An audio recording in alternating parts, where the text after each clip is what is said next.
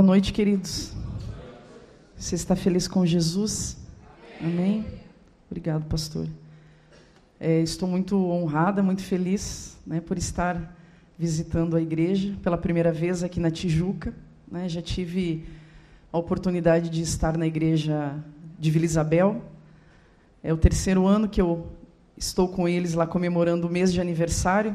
Né, e este ano tive a oportunidade de estar aqui então, muito obrigado ao pastor Lutero, pastora Cláudia, que eu fiquei sabendo agora, que leu meu livro já, né? Que honra, e que gostou. Você vê, né? Gostou, fica a dica, né? Tem 20 lá né, para vender, eu sou formado em marketing, então.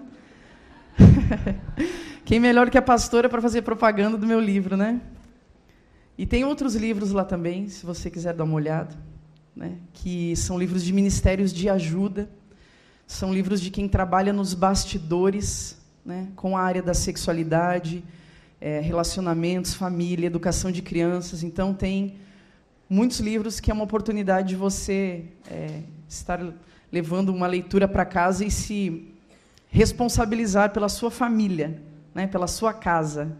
Né, ter um, uma autorresponsabilidade e aprender com quem já trabalha há muito tempo nos bastidores. Então, é, um, é uma honra estar aqui com vocês. Muito obrigada por isso que eu vou compartilhar hoje com vocês, queridos, é, é um pouco do meu testemunho, né? Que uma vida não cabe em uma hora. Então, é, e também não cabe num livro. Por isso que eu estou escrevendo o segundo também, né, para compartilhar outras coisas que o Senhor me lembrou depois de eu ter escrito o primeiro.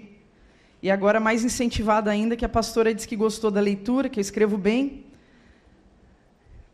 Preciso terminar o segundo livro. E o que eu vou compartilhar hoje, eu peço que o Senhor é, de alguma forma fale com você, é, que essa palavra que você receba no seu coração e que gere vida em você, né, que gere vida. Esse é o intuito da palavra de Deus. Ela não volta vazia, mas ela cumpre o propósito pelo qual é, é destinada, é lançada. Então eu oro em nome de Jesus.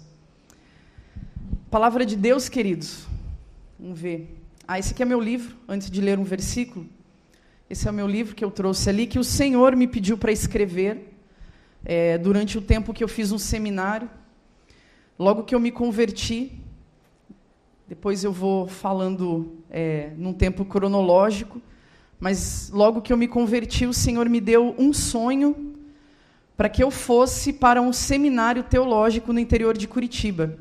Então, eu sou do Rio Grande do Sul, moro lá, toda a minha família mora lá. Eu me converti numa igreja no Rio Grande do Sul. E o Senhor, logo no início da minha conversão, ele me deu um sonho para que eu fosse para esse seminário. E lá nesse seminário, o Senhor me pediu para escrever este livro através de algumas pessoas, né, que não sabiam muito da minha história, mas eu entendi que era da parte do Senhor e o título desse livro também, Cansei de Ser Gay, não é criatividade minha, né? O Senhor me deu é, uma, uma visão realmente com o nome desse livro, né? Eu entendi que foi uma visão com o nome desse livro, porque realmente o, o pecado ele cansa, né, queridos? O pecado cansa, porque ele não cumpre o propósito. Ele finge que cumpre, ele diz que cumpre, mas os seus caminhos são caminhos de morte. E a resolução dele sempre terá um gosto de morte, de cansaço, de culpa, de desgosto.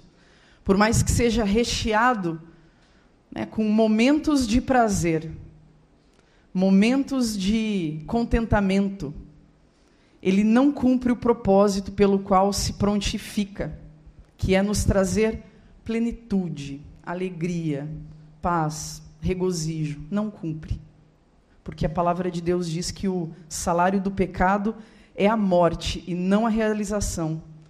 Então, um dia eu cansei de estar no pecado, queridos.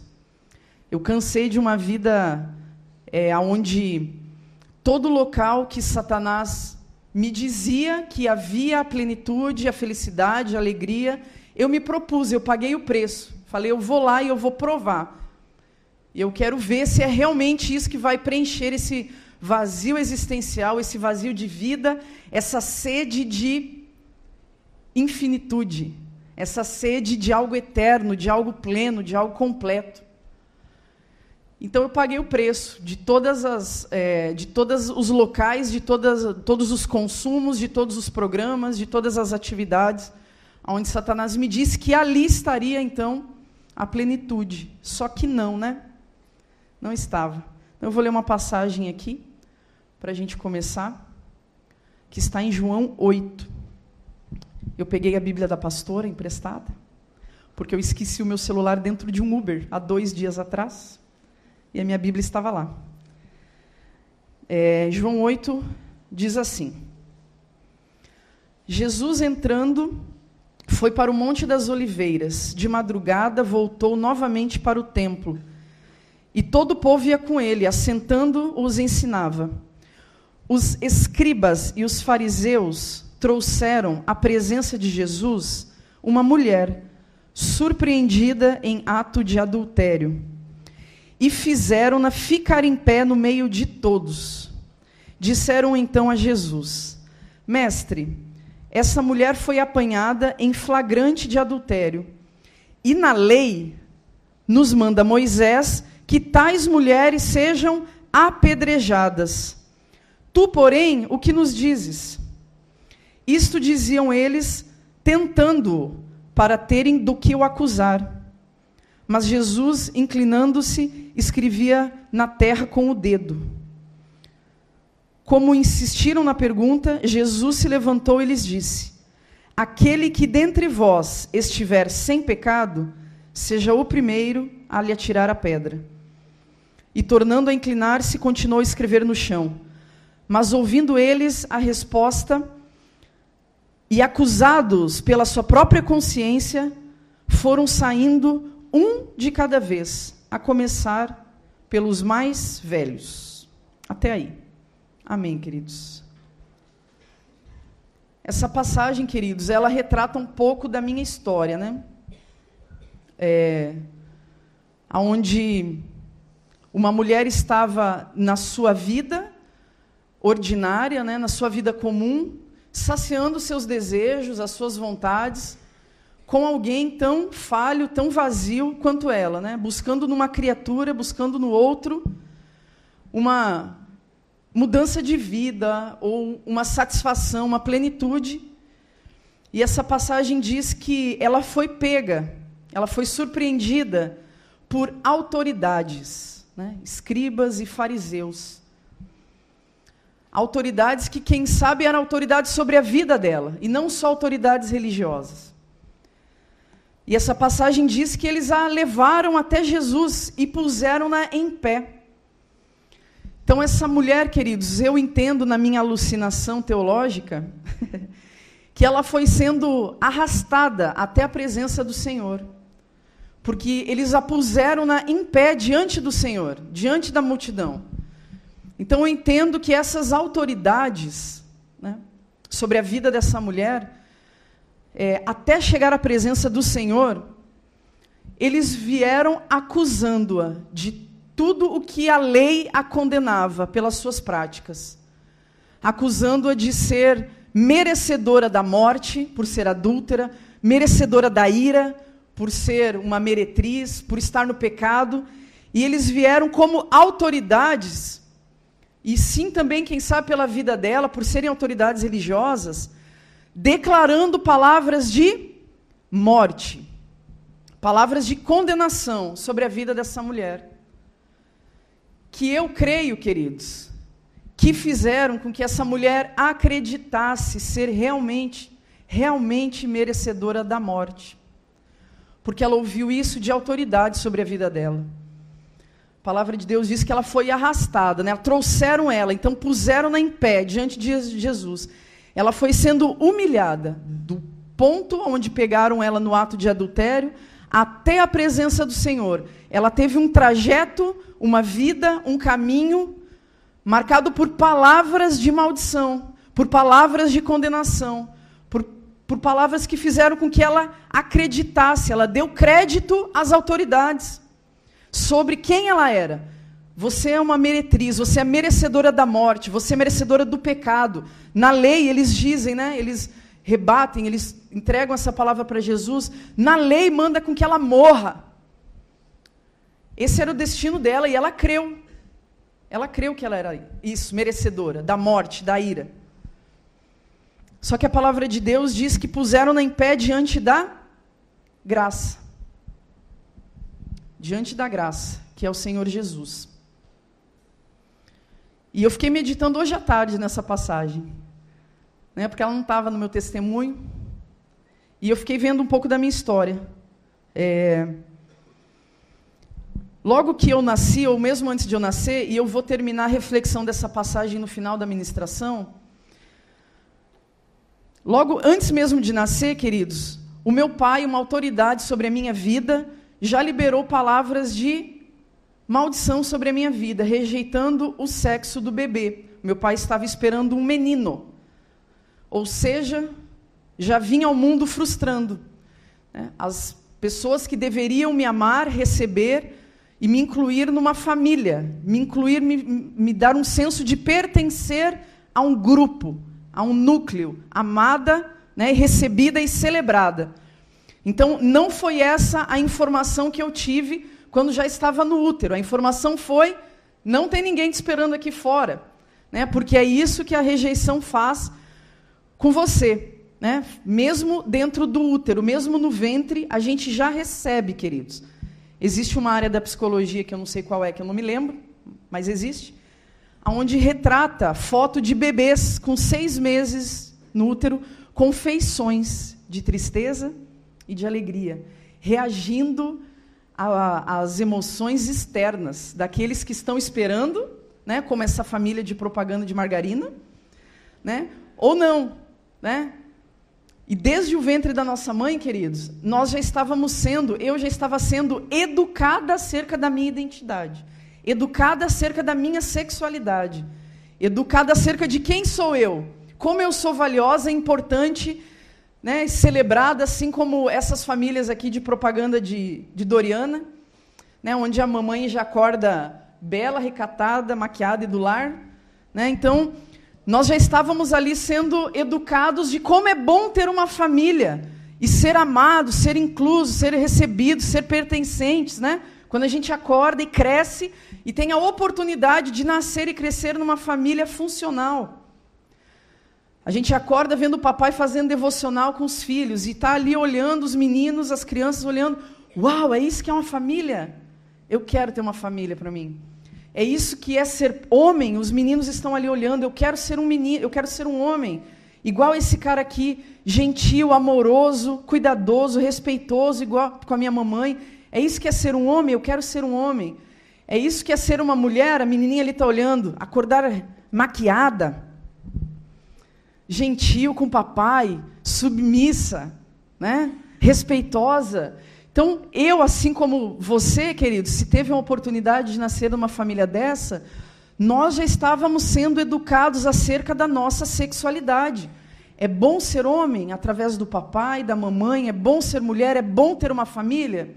E qual foi a minha primeira informação? Né? Não tem ninguém te esperando aqui do lado de fora. né? Então, é, você já virá ao mundo sem ser celebrada, não tem ninguém te aguardando. Porque o que nós estávamos aguardando não era você, era um menino. E desde muito cedo, queridos, eu comecei é, a me colocar como criança, de uma forma inconsciente, sim, mas no lugar de objeto de desejo, de alvo de amor dessa família. Quem era o alvo de amor? Um menino ou uma menina? Um menino. Então, desde muito pequena, eu comecei a moldar o meu comportamento, as minhas atitudes, como se eu fosse um menino. Para me colocar nessa posição de ser alvo de amor, porque ser mulher não era suficiente. Não era bom o suficiente, porque é isso que a rejeição faz conosco.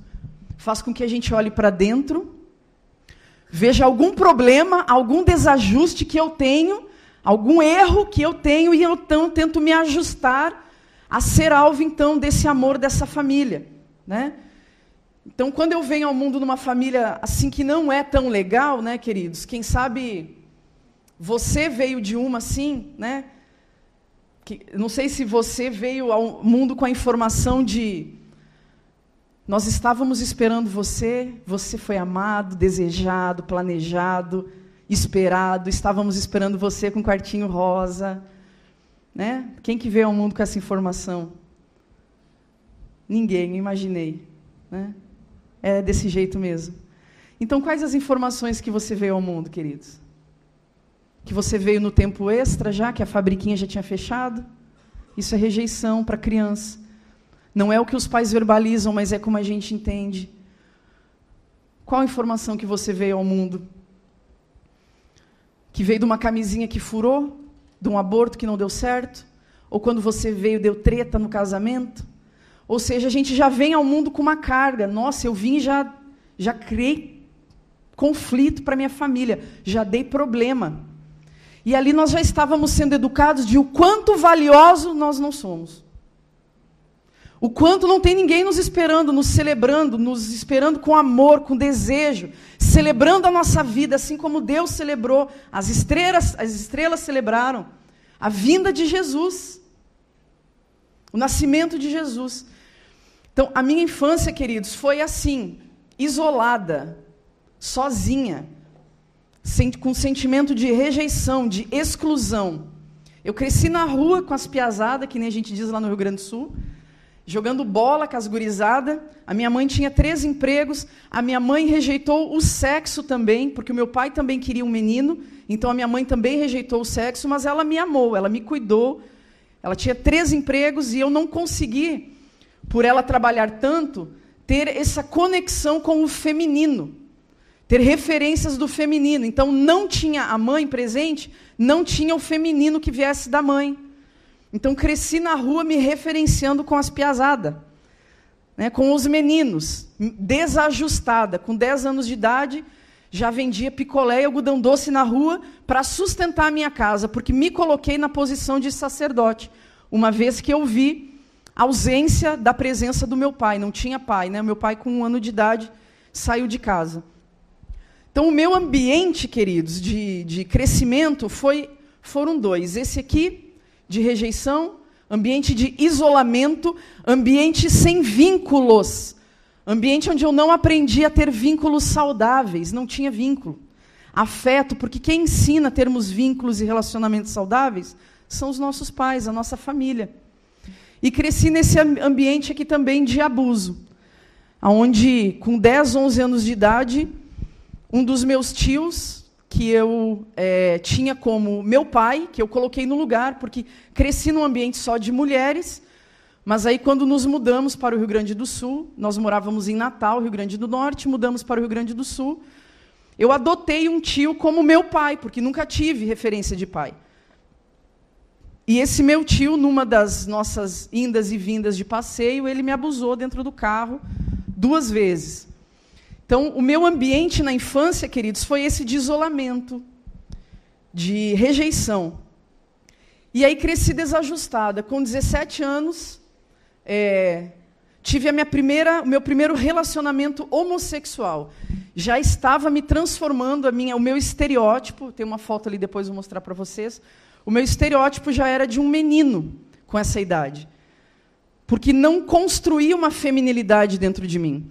Fiquei cinco anos, provavelmente dos 14 aos 18, quase quatro, cinco anos, fantasiando, fantasiando relacionamentos com mulheres.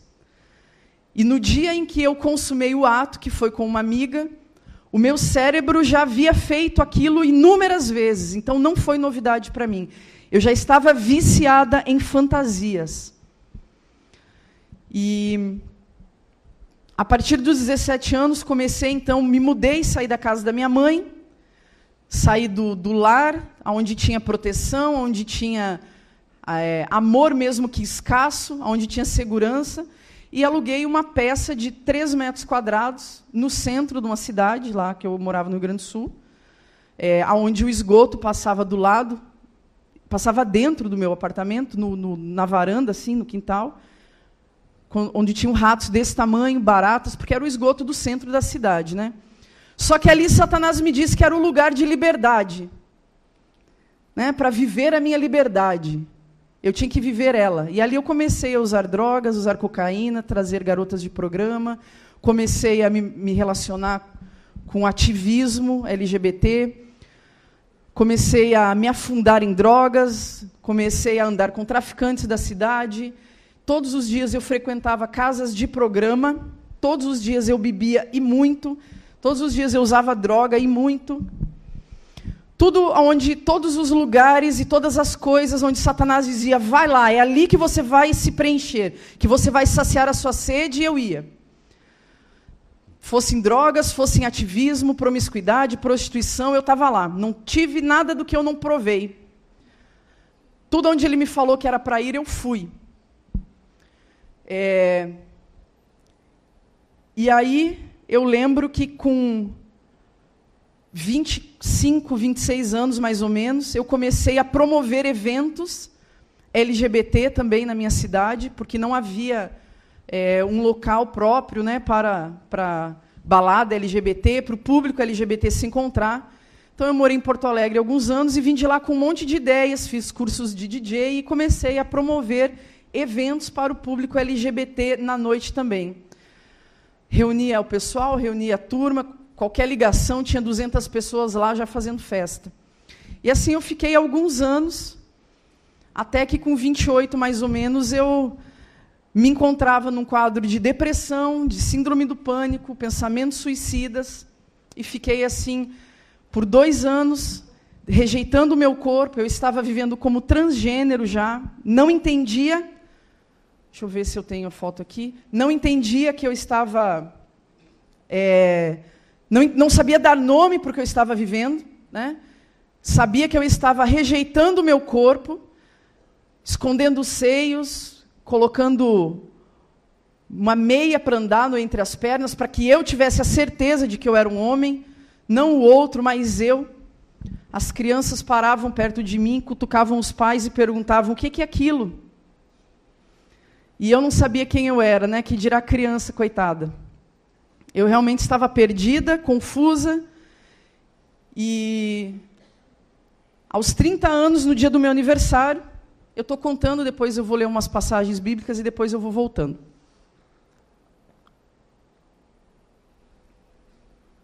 Aos 30 anos, no dia do meu aniversário, eu resolvi conversar com Jesus, né? Nem existia, eu nem sabia se ele existia. Eu falava, falei para ele: Deus, o Senhor, se o Senhor existe,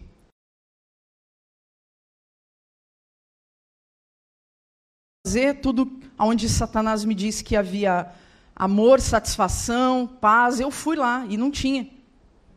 Só tinha morte. Era tudo mentira. Eu prego que as pessoas nascem gays, mas eu não acredito que eu nasci gay, Senhor. Eu não acredito e eu não Admito viver alienada, eu não sou um animal irracional para não ter escolhas e sentir um desejo e ceder a esse desejo. Eu não admito isso na minha vida. E eu conversando com Deus nesse dia, né, nesse momento aí do, do meu aniversário, que foi um momento de reflexão, e eu falava para Deus: o Senhor é o dono das perguntas, então o Senhor tem as respostas para esse meu desejo, de onde entrou, como veio, por que está em mim, por que eu sinto ele, se eu não quero, eu não quero ser homossexual. Eu não quero me relacionar com pessoas do mesmo sexo, eu quero uma família. E eu não admito viver alienada acerca desse desejo. E eu disse para Deus: eu vou, eu vou lhe dar dois meses, Deus. Dois meses. Eu vou, eu vou entrar na sua igreja. Naquela igrejinha lá, ó. Tinha uma igreja uma quadra da minha casa. Vou, vou lá naqueles idiota, que era assim que eu falava, né? Naqueles emburrecido, que era assim que eu falava, que passam aqui na frente da minha casa um pastor com um terno pega-pinto, né? com 15 filhos, uma Bíblia embaixo do braço, uma cara de miserável, mas feliz. Que eu não sei de onde que tira essa felicidade. Eu vou lá naqueles coitados lá, porque eu quero respostas. E eu já fiquei no mundo tempo suficiente, o mundo não saciou as minhas respostas das perguntas que eu tenho acerca do meu desejo. E eu vou lá por dois meses, eu vou lhe dar essa chance de me trazer uma verdade. Aí eu vou ter uma escolha. Aí eu posso voltar para a homossexualidade e dizer: agora eu sei porque eu desejo mulheres. E eu decido ficar aqui. Eu decido continuar no pecado. Mas eu preciso saber, eu não admito viver alienada. E fui para essa igrejinha. Eu lembro que no primeiro culto, os, saíam água dos meus olhos, a minha cabeça explodia. Eu morava uma quadra da igreja, da igreja, da, da minha casa até a igreja, eu nunca tive tanta dor de cabeça na minha vida. Né, que eu sentava, eu não sei se era Satanás ou se era o que, que era, né? Eu sei que eu não conseguia nem ficar olhando para o pastor de tanto, tanta água que saía. Eu não estava chorando, era água de tanta dor de cabeça que eu tinha. E eu lembro que o pastor, no primeiro culto, ele falava drento, problema, que eu is, que nós seis, que eu fosse, essas coisas. E eu ficava me remoendo lá no banco, falando: o que, que esse estúpido tem para me ensinar que eu não sei? Né? E uma luta ali entre eu e Deus para ficar ali ou ir embora. E eu lembro que eu falava para Deus: não, mas o que eu estou buscando aqui, o que eu quero aqui, é muito maior do que o português desse cara. Ele sabe, ele tem alguma coisa que eu não sei. E eu não vou sair daqui. Eu disse para Deus que eu viria por dois meses. Então eu vou deixar a minha namorada do lado de fora, minhas drogas do lado de fora, o meu ativismo do lado de fora, a minha moralidade do lado de fora, e eu vou fingir que eu emborreci, vou entrar aqui, e vou fingir que eu acredito em tudo que esse cara está falando. Eu lembro que num dos primeiros cultos ele, ele chamou alguém que tivesse visto, visto do cigarro, vício da bebida, vício da pornografia. Eu, ô pastor, vício da promiscuidade, vício da cocaína. Ele é, vem, irmã, vem, vamos orar aqui na frente. Aí eu lembro que numa vez ele orou e eu deixei uma carteira de cigarro e ele falou assim: Isso aqui era o teu senhor. Eu falei assim: Como isso aqui era meu senhor? Ele disse: Você é escrava daquilo que você não domina, daquilo que te domina. Você consegue não fumar? Eu falei: Não, eu não consigo não fumar. Falou, então isso aqui é o teu Deus. Falei, uau. Eu lembro que na manhã seguinte eu fui acender um cigarro e peguei o cigarro e falei, eu não consigo não fumar, né? Então você é meu Deus. Meu Deus, você é meu Deus? Não, você não é meu Deus, não. E parei de fumar. Fumei 17 anos. Parei de fumar há seis anos, naquele dia. Parei de fumar porque eu tive um entendimento de que aquilo era o meu Senhor. No outro dia eu estava no posto bebendo uma cerveja, do qual eu bebia várias todos os dias. E aí eu olhei para a cerveja e falei: Eu não consigo não beber? Falei: Não, eu não consigo não beber. Meu Senhor. Falei: Não, você não é meu Deus. Nunca mais bebi. Seis anos. Eu lembro que alguns dias depois eu falei para mim mesma: Eu não consigo não me relacionar com mulheres? Não, eu não consigo. É meu Deus. Aí eu fui lá e terminei um relacionamento de dois anos que eu tinha, pelo, pelo entendimento que o Senhor me trouxe, de que o pecado era o meu Deus. Eu terminei, depois de três meses, fui lá e falei de Jesus para ela. Ela veio se batizou comigo, aceitou Jesus na vida dela também. E o Senhor deu entendimento para ela também. E aí eu queria dividir essa palavra aqui com você, querido. É, aonde eu creio que começou a nossa busca incontrolável, desenfreada pelo pecado. A palavra de Deus diz que Eva estava de frente para uma tentação, né? Então, vendo a mulher que a árvore era boa para se comer, era agradável aos olhos e desejável para dela se obter entendimento. Tomou do seu fruto e comeu. Eu vejo que o nosso descontrole, a nossa fidelidade com o pecado, com a morte, com o prazer no pecado, ele vem daí, de um ser humano que era dotado do Espírito Santo, era pleno do Espírito Santo. Não deu conta de vencer uma tentação, porque escolheu viver o pecado, escolheu viver a injustiça. E aí eu vejo a mulher de frente para uma criatura, uma árvore, certo? E agora faça analogia. De frente para uma criatura desejável. Já ficou de frente para um bofe desejável? Uma bofa desejável? Desejável ao ponto dela salivar, queridos, porque a, em outra versão diz que era agradável ao paladar. Ela ficou tanto tempo olhando para essa criatura que ela começou a fantasiar. esse prazer é inigualável a todos os outros prazeres que me geram vida. E esse prazer, ele não tem aparência de morte. Você vê, né? Tem aparência de agradável, desejável. Não tem aparência de culpa. Não tem aparência de morte, não tem aparência de pesar. Não tinha, né? Não aguçou todos os sentidos dela com aparência de vida, de um prazer imaginável, inimaginável. Ela já conhecia prazeres, sim, prazeres com vida. Mas existia um prazer, que não é o sexo, mas é só uma analogia. Porque o fruto era fruto, né? não era o sexo. É... E ela ficou olhando, queridos, a ponto de ela não dar conta de só olhar. Ela ficou olhando a ponto de ela ter que ir lá e tocar no fruto. Por isso que ela se embanana, eu acredito, quando está falando com Satanás. E eu não podia tocar, você percebe isso? É... E aí eu vejo Deus permitindo um objeto, uma criatura extremamente sedutora e desejável ao meu alcance. Mas com um mandamento, né? Não, não coma. Não era uma escolha, era não coma. E aí eu vejo uma árvore que não está rodeada por gaiolas, por jaulas, está desprotegida, acessível. E um ser humano dotado do Espírito Santo, ou seja, capacitado para não desfrutar desse prazer, escolhendo desfrutar, mesmo com o entendimento de que morreria, porque ela fala: Deus disse que se eu comer eu vou morrer. Ela sabia a consequência de fazer aquilo. Mas ela se deixou iludir por um prazer que não tinha aparência de morte, tinha aparência de desejável, agradável, e que me daria um, um, entendimento, me deixaria com um senso de ser melhor, de ser mais, ou de ser outra coisa. E aí eu vejo o Senhor desde o início, né? Deus desde o início, deixando o homem livre para exercer uma consciência moral de não desfrutar de todos os seus prazeres, porque alguns prazeres são prazeres de morte. Não cercou a árvore para que o homem exercesse essa liberdade que era o que havia entre ele e a árvore. A sua liberdade.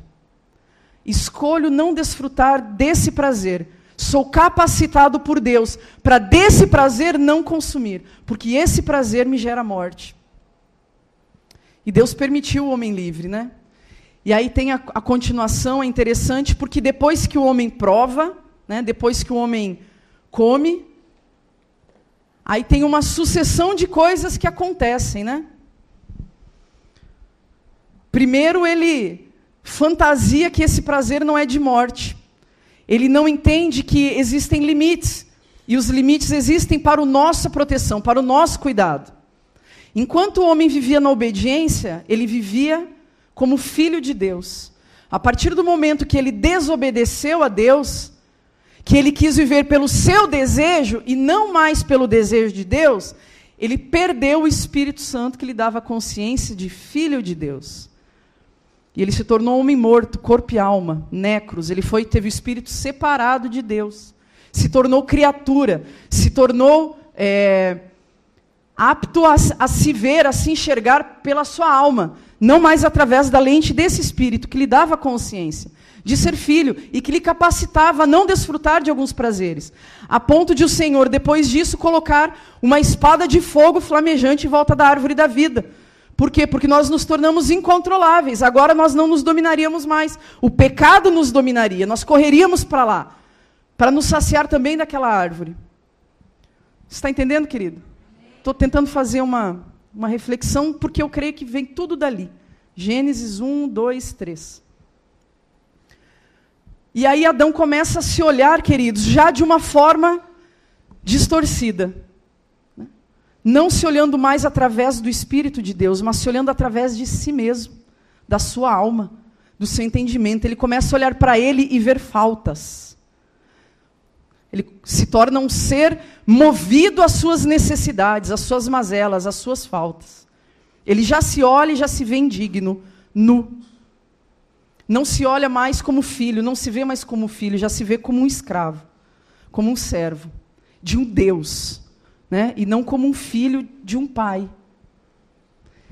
E ali ele perde a identidade dele, que eu creio que é, é o alicerce de, da maioria das disfunções na área da sexualidade. É, é esse alicerce distorcido acerca da minha identidade. Onde Satanás investe para que nós continuemos a cultuar um Deus e não a nos relacionar com um Pai. Porque enquanto cultuamos um Deus, estamos longe do coração dele. E é tudo que Satanás quer. Que fiquemos longe, que comecemos a olhar a Deus como Adão. Como um Deus irado, como um Deus punitivo, como um Deus injusto, como um Deus que vai pesar a mão. E não nos relacionando como um pai, de filho, que conhece o coração do pai, conhece o desejo do pai, e que não precisa mais de normas e de regras, porque entendeu o coração do pai, entendeu a liberdade que há no pai. E ali Adão começa a olhar para si, queridos, para as suas faltas, as suas mazelas, as suas necessidades. E o que é a homossexualidade se não uma corrida desenfreada por preencher coisas que me faltaram? Porque homossexualidade não tem a ver com sexo, tem a ver com buscas. De tudo aquilo que eu acho que eu não sou, que eu acho que eu não tenho, que eu acho que foi insuficiente. O que que Deus me, de, me mostrou que eu buscava em mulheres? Afeto de mãe, feminilidade, e aí existe a chamada busca reparativa, onde eu consumo o outro de coisas que eu acho que eu não tenho para colocar o outro em mim. É um canibalismo emocional, onde eu consumo a pessoa para que eu seja então o que ela é: feminina, inteligente, delicada, ou recebo o afeto de uma mulher, por quê? Porque aqui dentro tinha um buraco, uma falta. E quando o Senhor me falou que era por isso que eu me relacionava com mulheres, entre outras coisas, que não é só isso, porque a homossexualidade ela não tem essa matemática, né? De esse fato mais esse igual ao homossexual, não é assim. Mas no meu caso, esse foi um dos motivos.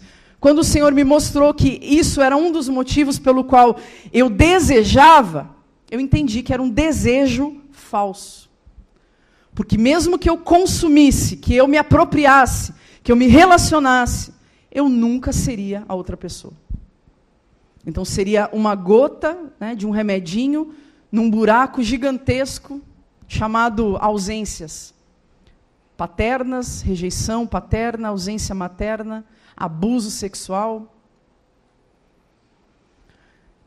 E Aí eu vejo que eu fugi, assim como Adão, né, fugiu da presença do Senhor, eu fugi para a homossexualidade. Fugi do quê? Fugi do isolamento. Porque toda a atenção que eu recebi da primeira mulher era melhor do que nenhuma. Porque já tinha uma vida toda de ausência de pessoas, de, de presença de afeto. Então todo afeto era bem-vindo. É, porque isso foi um dos meus ambientes ambiente de isolamento, de rejeição. O Senhor me fez perceber esse isolamento há três anos atrás, numa, numa praia onde eu fui com a minha família. Quanto tempo eu tenho ali, querido? Saiu o reloginho. O tempo que eu quiser, hoje tem vigília, então ninguém vai jantar. Às dez e meia chega a pizza, né, pastor? Não, você você se livrou hoje porque meu ônibus sai 10h50. Então, no máximo, a gente vai até 10h50. Brincadeira. Eu lembro que há uns anos atrás eu estava numa praia com a minha família. E eu passei o dia inteiro, dia do ano novo, né? Eu passei o dia inteiro arrumando treta com a minha família. Não era o Satanás, era eu. era eu arrumando encrenca com a minha irmã, com a minha mãe com o meu sobrinho. O dia inteiro, o dia inteiro, o dia inteiro em conflito, conflito, treta, treta. E eu não, não sou assim não, mas aquele dia eu estava. E aí chegou dez minutos antes do ano novo, eu olhei para aquela mesa cheia de comida, a minha mãe chorando, não conseguia me olhar, queria que eu sumisse dali. A minha irmã no quarto, queria ir embora, queria me matar, queria que eu sumisse, queria queria tudo menos me ver, menos a minha presença. E o meu sobrinho não queria nem me olhar. Resumindo, eu olhei para aquela cena de luto e falei assim comigo: por que, que eu estou confortável? Por que, que essa cena aqui não me é estranha e não me causa desconforto? Era para estar tá triste, né? Mas não estou. Por que, que esse ambiente de exclusão é confortável para mim? Aí o Senhor me fez lembrar qual era o ambiente que eu cresci e do qual eu já sabia lidar, que eu dava conta de estar nele, que era familiar para mim. O ambiente de rejeição, o ambiente de exclusão, o ambiente de não afeto, de não ser desejada ali. Uau, e quando eu me dei conta disso, naquela foi naquelas semanas que eu me dei conta disso, porque eu lembro que no momento eu achei muito estranho a minha sensação de conforto numa situação triste. E o Senhor falou, porque esse é o seu ambiente familiar. Esse é o ambiente conhecido por você, do qual você traz para a sua vida, porque esse é o objetivo do nosso inconsciente. Trazer tudo o que nós vivemos lá atrás para o hoje, para que sejamos sempre os mesmos, ontem, hoje e sempre. Amém. Não viver o novo, viver o ciclo de repetições e de ambientes e fazendo é, essa manutenção dessas tralhas, desses lixos emocionais todos os dias das nossas vidas ratificando todos os dias de que somos sempre os mesmos. Uau, eu falei para Deus, quando eu entendi isso, eu entendi também um outro ambiente de imoralidade. O abuso é um ambiente de imoralidade. É um ambiente onde você é inserido, aonde pecam em você, aonde escolhem por você. Mas você é inserido e aquele ambiente de moralidade se torna conhecido. Então, da mesma forma, você traz ele aqui para a sua vida adulta, em formato de pornografias, masturbação, vícios sexuais, fazendo a manutenção todos os dias dessa tralha para você também estar nesse mesmo ambiente. E aí o Senhor me fez dar uma, mais uma olhada para esse ambiente. Ambiente de mulheres fortes, mulheres que mandam, as mulheres que dominam, as mulheres que sabem. E aí eu vim dar uma olhada aqui nessa minha vida adulta falando comigo, né? Pensando. Se eu casar, eu não posso repetir aquele ambiente. Aí abre parênteses, dá uma olhadinha para a sua vida, né? Qual ambiente que você veio? Se era um ambiente dessas mulheres fortes, autoritárias, dominadoras e hoje quem veste as calças, né? Às vezes, ou algumas de nós, quem sabe, tem que devolver essa calça para o marido. Por quê? Porque esse foi o ambiente por nós inserido. Ambiente de violência, ambiente de imoralidade, ambiente de dependência. E aí a gente traz aqui para ser sempre o mesmo, reviver, reencenar e repetir. Homens que tiveram mães dominadoras, ou eles estão até hoje com 40 anos morando na casa da mamãe, ou eles casaram com a própria mamãe uma esposa igual a mamãe, que manda neles. Então eu entendi que esse também era um dos meus ambientes. E comecei a romper esses ciclos de imoralidade, de rejeição, de isolamento, para conseguir viver o novo de Deus. Por quê, queridos? Porque eu entendi que essa pessoa aqui, cheia de abuso sexual, cheia de rejeição, cheia de feridas, de traumas, de abandonos, de ausências. Esse cara aqui se chama Adão. E a palavra de Deus diz que eu não estou mais em Adão, mas eu estou em Cristo Jesus. E aí eu lembro da, da, da passagem logo após o pecado, né? Logo após isso que aconteceu, o Senhor, ele fala para Adão e Eva, né? Onde você está, Adão? Aonde você está? E essa não era uma pergunta geográfica, né? Porque Deus sabia onde ele estava. Essa era uma pergunta espiritual. Aonde você está, Adão? Que eu não o encontro mais em mim. Você tinha em mim uma posição de filho.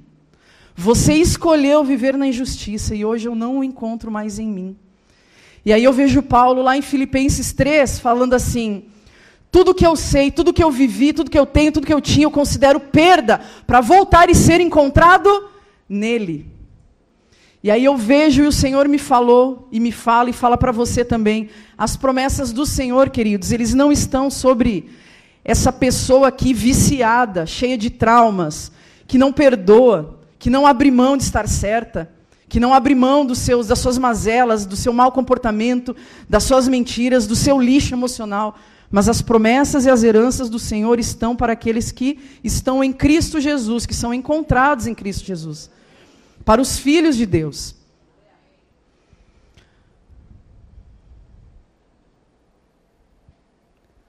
E aí eu tenho uma, um, um capítulo do meu livro que eu falo sobre a rejeição. Que no momento onde você é rejeitado, você começa a se auto-rejeitar. Rejeitar quem você é, rejeitar a sua vida, nada em você presta, nada em você é bom. Você começa a se olhar com a mesma lente que olharam para você também. Essa aqui é minha irmã, de verdade. Esse aqui não é meu irmão, não, sou eu. Nessa época aqui, queridos, foi em 2012, eu estava em Curitiba. Foi a época, a época onde eu estava pensando, eu já estava com depressão, estava com síndrome do pânico, eu estava pensando já em começar a tomar hormônios e fazer a mudança, a cirurgia de redesignação de gênero. Porque eu já escondia meus seios, eu já me portava como homem. Só que o Senhor, ele me alcançou. Jesus me evangelizou. Porque tem públicos que a gente não vai. A gente não vai porque a gente não quer gerar um desconforto em falar de Jesus. Então, ele mesmo, queridos, é... ele me apresentou um amor que não queria me levar para a cama, que é um outro capítulo do meu livro, mas um amor que queria saciar todas essas buscas e todas essas sedes que haviam dentro de mim. E aí eu, eu entendo que a palavra de Deus, queridos, é, fala em. É Tito, né? Tito 2, Tito 2, 11, né? que fala essa passagem aonde a graça, queridos, diz assim, ó, a graça ela se revelou ao homem e ela se revela e ensina o homem a renunciar às paixões. A graça nos capacita a renunciar, assim como Adão e Eva, queridos, foram capacitados por Deus para não viver alguns prazeres. A lei ela veio para apontar aquilo que eu fazia de errado. E ninguém precisava me dizer que eu estava em pecado. Nos 12 anos que eu fiquei lá, eu sempre soube, porque esse é o propósito da lei e do pecado, é me condenar, é apontar as minhas falhas e dizer que eu não dou conta sozinha sem Deus. Mas a graça, queridos, é interessante que tem uma outra passagem que eu não lembro de estar, tá, que fala que a lei foi dada por Moisés, né? Mas a graça e a verdade vieram por meio de Cristo Jesus. Eu não sei onde está, mas está na Bíblia, né? Você está ligado, está na Bíblia, né? E aí eu fiquei pensando nessas dois contrapontos, né? Por que, que a lei não me ensinou a me a renunciar ao pecado? Porque a lei ela não veio para me capacitar, ela veio para apontar o meu erro. Mas ela não veio com um manual de instrução, ela veio, ela foi dada por Moisés. Palavra, é, quando eu dou algo a alguém, né, eu não preciso estar junto. Eu dou, eu mando por correio, eu envio. Mas a palavra de Deus diz que a graça e a verdade vieram por intermédio. Então, quando Jesus vem traz a graça, ele é o sujeito que está por trás da graça. E ele vem morar em você, em mim. E aí eu fiquei pensando, né? É, você está entendendo? Eu fiquei pensando, né? Jesus, ele é a própria graça. E Jesus sabia que o cumprimento de toda a lei daria a ele a ressurreição.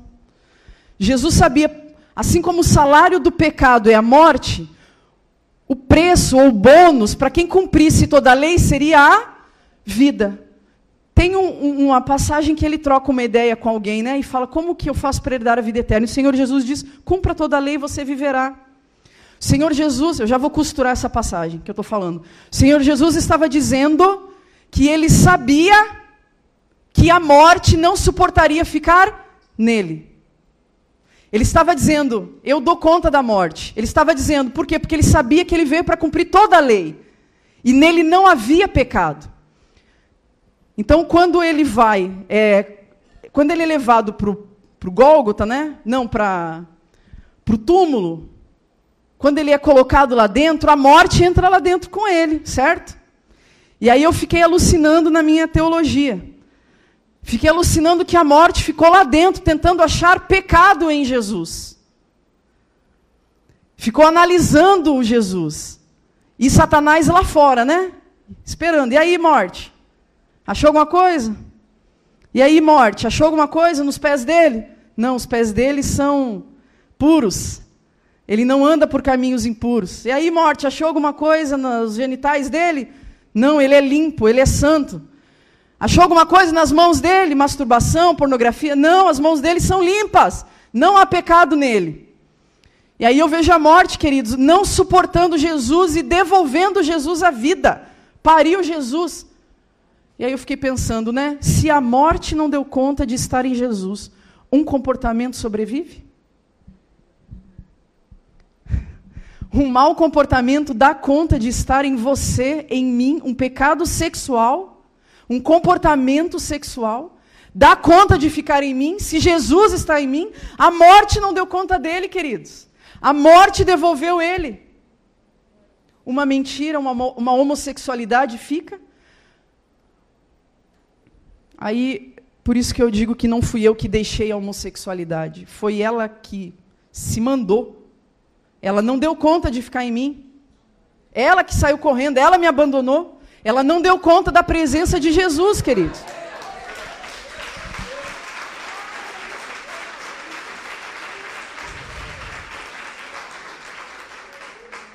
Porque a graça ela nos ensina a renunciar. E a graça é o próprio Jesus. Ela nos ensina a renunciar. O que a lei vem para dizer que eu não dou conta, que eu sou fraco, que eu sou falho, e vem para apontar o meu pecado, a graça vem dizer: ei, ei, ei, você é plenamente capacitado a não viver os seus desejos, porque você sabe que as promessas do Senhor não estão sobre esse homem que vive pelas suas necessidades, chamado Adão. Você está naquele aonde não há trauma. Porque em Jesus não há traumas.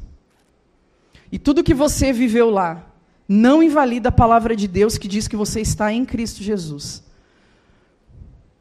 Todas as experiências, todas as coisas ruins, não invalidam a palavra de Deus, onde diz que aqueles que creram em seu nome, aqueles que o receberam, tiveram o direito de se tornarem filhos de Deus. E nada anula essa palavra na minha e nem na sua vida, queridos. Nenhum fato, nenhuma experiência ruim.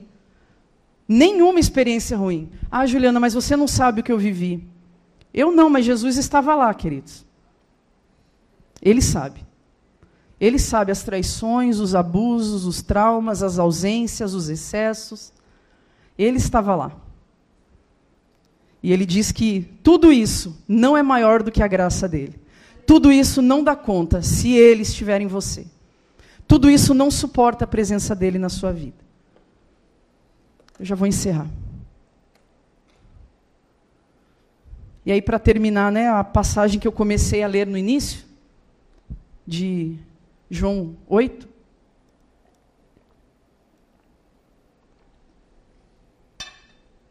Eu achei muito interessante porque diz assim, né? É, a mulher foi posta diante de Jesus em pé, né? Ou seja, uma pessoa com uma vida arrebentada, com verbalizações de maldição sobre a vida dela, que foi essa mulher pecadora, até chegar à presença de Jesus, creu que era indigna, assim como eu criei a minha vida inteira que era órfã de Deus. Essa mulher também cria que merecia a morte, que merecia condenação. E aí ela chega, então chega a mentira, né? Alguém cheio, recheado de mentiras com a graça. E aí é muito interessante que a palavra de Deus diz, né? Diz assim: é, que Jesus continuou a escrever no chão, e quando os acusados ouviram essa resposta, a sua consciência os acusou. Ou seja, quando eles estiveram de frente para a graça, porque eles viviam na lei, a graça tornou o pecado deles identificável por eles mesmos. Eles tiveram uma consciência de que eram pecadores. Isso a graça fez comigo também, queridos. Algo que antes era ordinário, que era comum na minha vida, quando eu recebi a Cristo, a graça me trouxe a consciência, os pecados começaram a ser identificáveis por mim. E aí é interessante que a palavra de Deus diz que foram saindo um de cada vez, a começar pelos mais. Ou seja, aquela mulher cheia de mentiras, quem sabe desde a sua infância, aquelas mentiras mais enraizadas. Aquelas mentiras mais velhas. Aquelas mentiras desde o útero, onde você é indigno, onde você não é amado, onde você não é querido, onde você não é celebrado a palavra de Deus diz que foram saindo todas essas mentiras, a começar por aquelas mais antigas, aquelas mais velhas, que fazem com que você não se sinta filho de Deus, não se sinta amado por Deus. Elas foram saindo uma de cada vez, porque as mentiras não suportam a presença de Jesus, que é a graça e que é a verdade. Amém, queridos? Você recebe essa palavra na sua vida? Portanto, se alguém está em Cristo Jesus, não está mais aqui nas coisas velhas. Né? As coisas velhas já passaram. E eis que estamos livres e disponíveis para a herança do Senhor, para as coisas novas. Né? Eis que tudo se fez novo. Uma nova consciência de quem eu sou, uma nova consciência de que sou filha de Deus, porque tive o espírito vivificado e renovei a minha consciência de não ser órfão, mas de ser filha de Deus. Amém, queridos? Vou chamar o pastor para estar orando. Obrigado.